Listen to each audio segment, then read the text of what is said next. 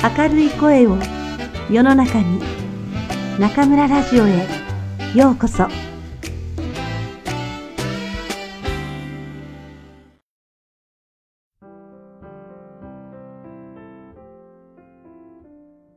我が輩も猫である。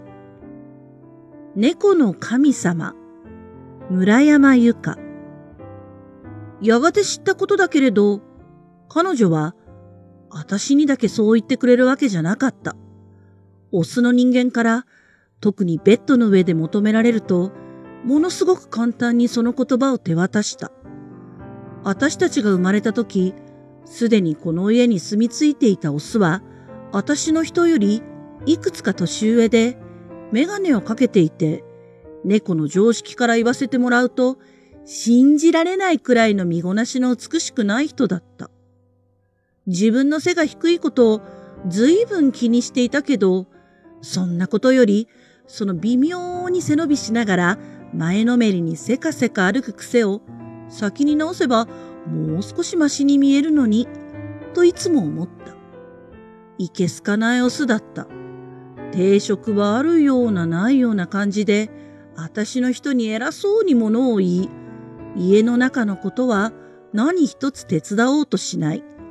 お金にならないことのためには動かないと決めているみたいに、何より私のことをまるで犬を相手にするような身振りと声色で存在に扱うのが一番我慢ならなかった。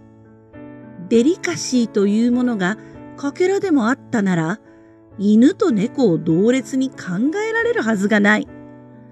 どうしてあんなにガサツな輩と暮らそうと思い、実際に長く暮らせたものか気が知れない。私の人と来たら、猫を見る目はあんなに確かなのに、人間のオスを見る目はからっきしなのだ。彼は殴るとか蹴るなどといった暴力こそ振るわなかったけれど、不意に私を後ろから羽交い締めにしたり、ふざけて大きな音を立てて驚かせたり、勢いをつけて宙に抱き上げたりした。私が嫌がって体をくねらせると余計に押さえつけ、わざと毛並みを魚でしたり、ぐちゃぐちゃにかき混ぜたりもした。やめて叫んでも面白がって笑うばかりで、まともに取り合ってくれない。自分が愛してやっているのだから、相手は嬉しいはずだと、勝手に決め込んでいる様子だった。たとえ基本にあるのが愛情だとしても、その示し方によっては、相手にただ苦痛しか与えられないのだという、そんな当たり前のことも分かっていないのだ。これが猫同士だったら、あるいは雪吊りの人間だったら、私のこの十本の鍵爪で皮膚なんかベロベロに切り裂いてやれるのに、曲がりなりにも同居人だから始末が悪い。信じられないことに、私の人と来たら、このオスに後ろから羽交い締めにされながら、うっとりとあの言葉を口にするのだった。私に囁いたのと同じ、あの特別なはずの言葉を、バカバカしくて情けなかった。猫用の耳栓はないものかと思った。そんな風だったから、やがて私の人とそいつとの間によくわからないけど決定的な亀裂が入り、その果てにとうとう別れることになった時は、どんなに胸がすっとしたことか。ようやくそいつから離れて、二人きりで暮らせるのだと思うと、生まれてこの方、曇りか雨だった世界に、初めて青空が広がったくらいの解放感を覚えた。なのに、私の人と来たら、椅子に座った私の前にしゃがみ、さくちゃん、聞いて。彼女はじっと目を覗き込んでいった。嫌な予感がした。これから暮らす部屋は東京のマンションの4階にあってね。地面は遠いし、車が多いから、お前を外に出してあげることはできないと思うの。今までみたいに小鳥やネズミを取って遊んだり、夜中に裏山を探検したりもできなくなっちゃうの。ごめんね、さくちゃん。それでも私は、お前を連れて行きたい。離れるなんて絶対できないよ。ねえ、一緒に来てくれる？聞かされた内容の半分くらいはうまく想像できなかったし、真夜中の冒険がもうできなくなるのも寂しかったけれど、あんな粗暴な奴とビクビク暮らすよりは、彼女と二人きりで狭い部屋に閉じ込められる方がむしろよっぽど自由だ。そもそも、そんな当たり前のことをわざわざ聞くなんて頭がどうかしてるんじゃないか？他にどんな選択肢があるというのだろう？あんたは私の人なのよ。どこへ行こうと、私の身の回りのこと全部の面倒を見るのがあんたの務めなの。それに、私がそばでちゃんと見張ってないと、新しい部屋だってすぐにゴミためみたいになっちゃうだろうしね。彼女の指が柔らかな櫛のように私の毛皮をすき、毛の流れに沿って喉をそっと撫で下ろす。ああ、気持ちがいい。これからはこの指を独り占めできるのだと思ったら、すーっと心が落ち着いた。小さく泣いて、肩のあたりに額をこすりつけると、私の人は安堵のあまり泣きそうな顔をした。待っててね、さくちゃん。またすぐに会えるから、部屋を借りる契約を交わして、無事に引っ越しが済んだら、その足で迎えに来る。それまでは彼が面倒見てくれる約束だから、どうか我慢してね。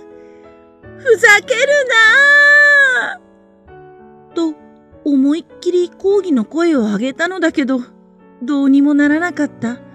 こんな時、猫は非力だ。好むと好まざるとにかかわらず、人の決めたことに従わざるを得ない。彼女は車にトランクとボストンバッグを積んでいなくなってしまい、私はこの世で一番我慢ならない人間と二人、何日も過ごすしかなかった。一週間くらいと彼女は言っていたけれど、人間の時間感覚なんてよくわからない。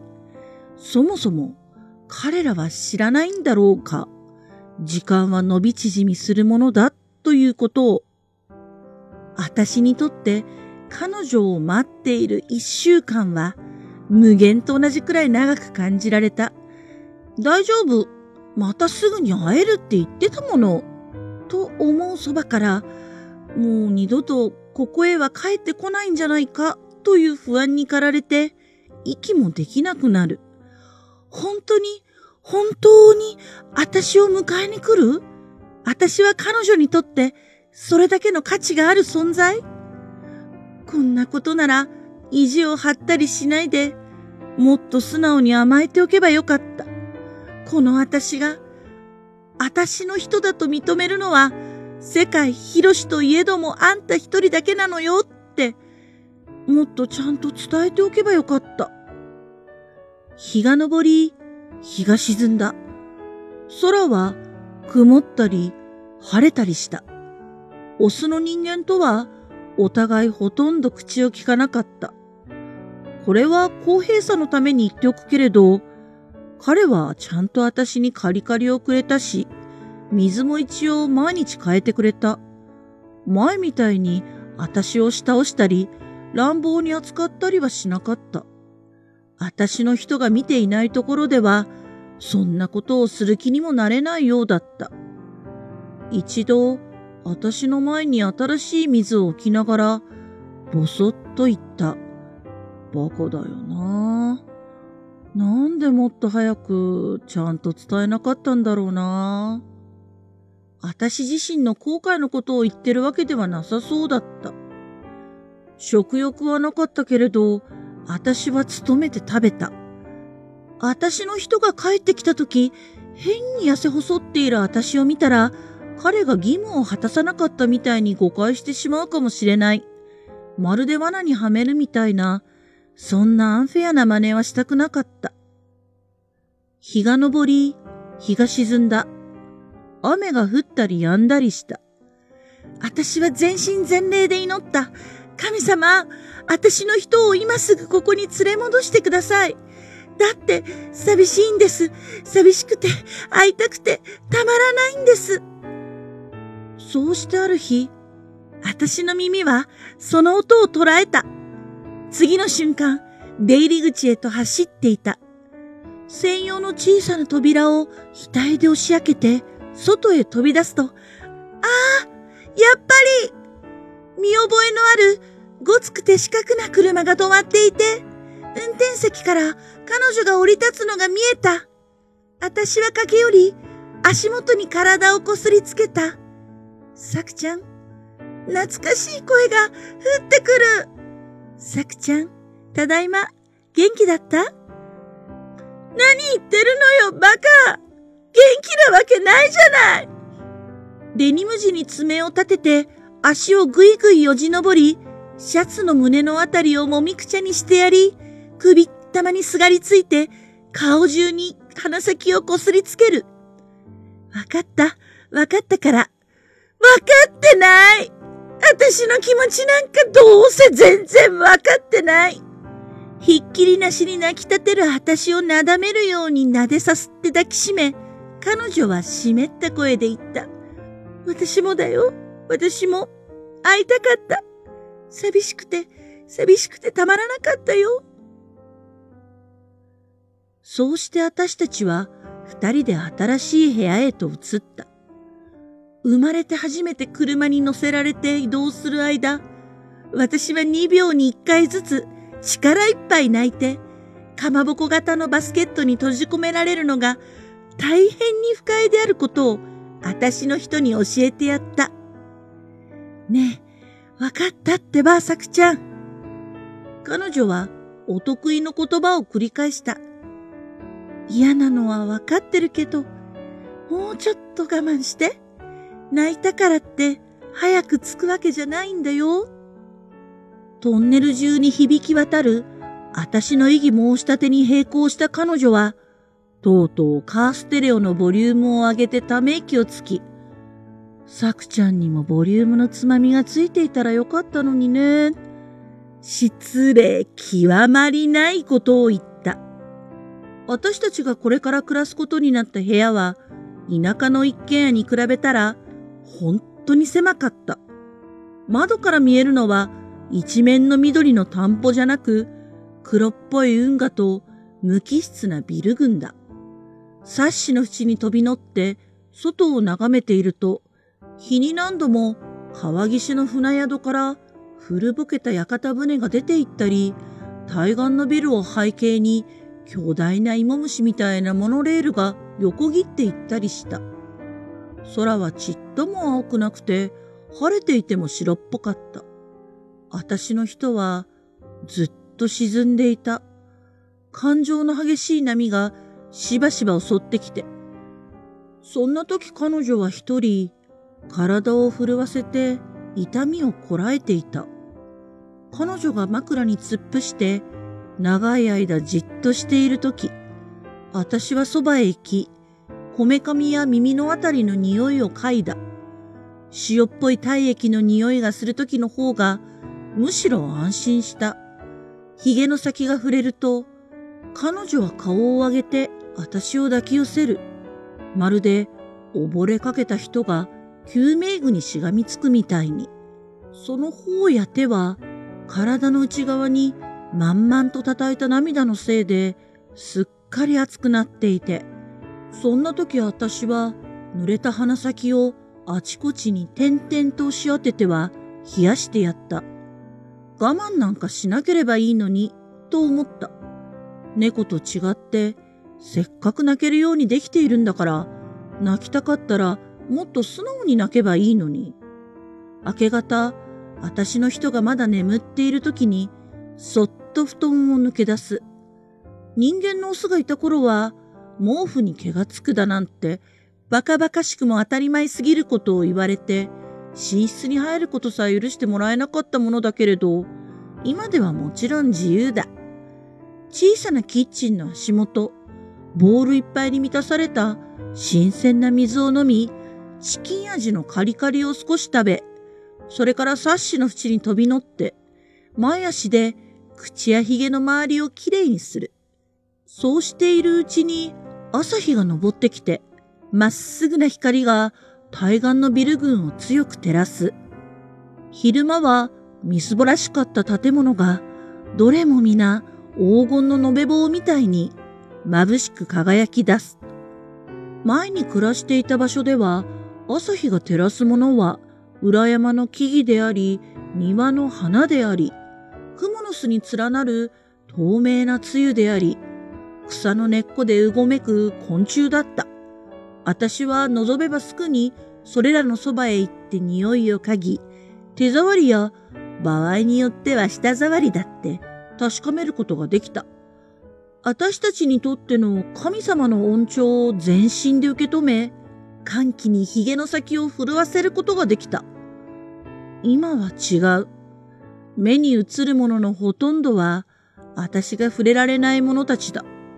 毛づくろいを終えると、私は音もなく床に飛び降りて、部屋を横切り、寝室に戻って、ベッドの枕元に飛び乗る。眠っている彼女に遠慮なんかしない。ザラザラの下で頬を舐めてやると、彼女は眉根にシワを刻みながらも、寝返りを打ち、布団をテントの入り口みたいに持ち上げて、私が中に入れるようにしてくれる。ぬくもって湿った空気は、私の人の匂いに満ちていて、私はしばらくそれを嗅いで味わってから中に潜り込み、そのままじゃ、まるで陰と陽のシンボルみたいだから、そっと向きを変えて、彼女の脇の下にすっぽり収まるように横たわる。彼女は私を潰さないように抱きかかえ、顎の先で私の額を優しく押して、再び夢と眠りの淵へと滑り落ちてゆく。私の定位置、私だけの場所。今、私が唯一触れられる確かなもの。に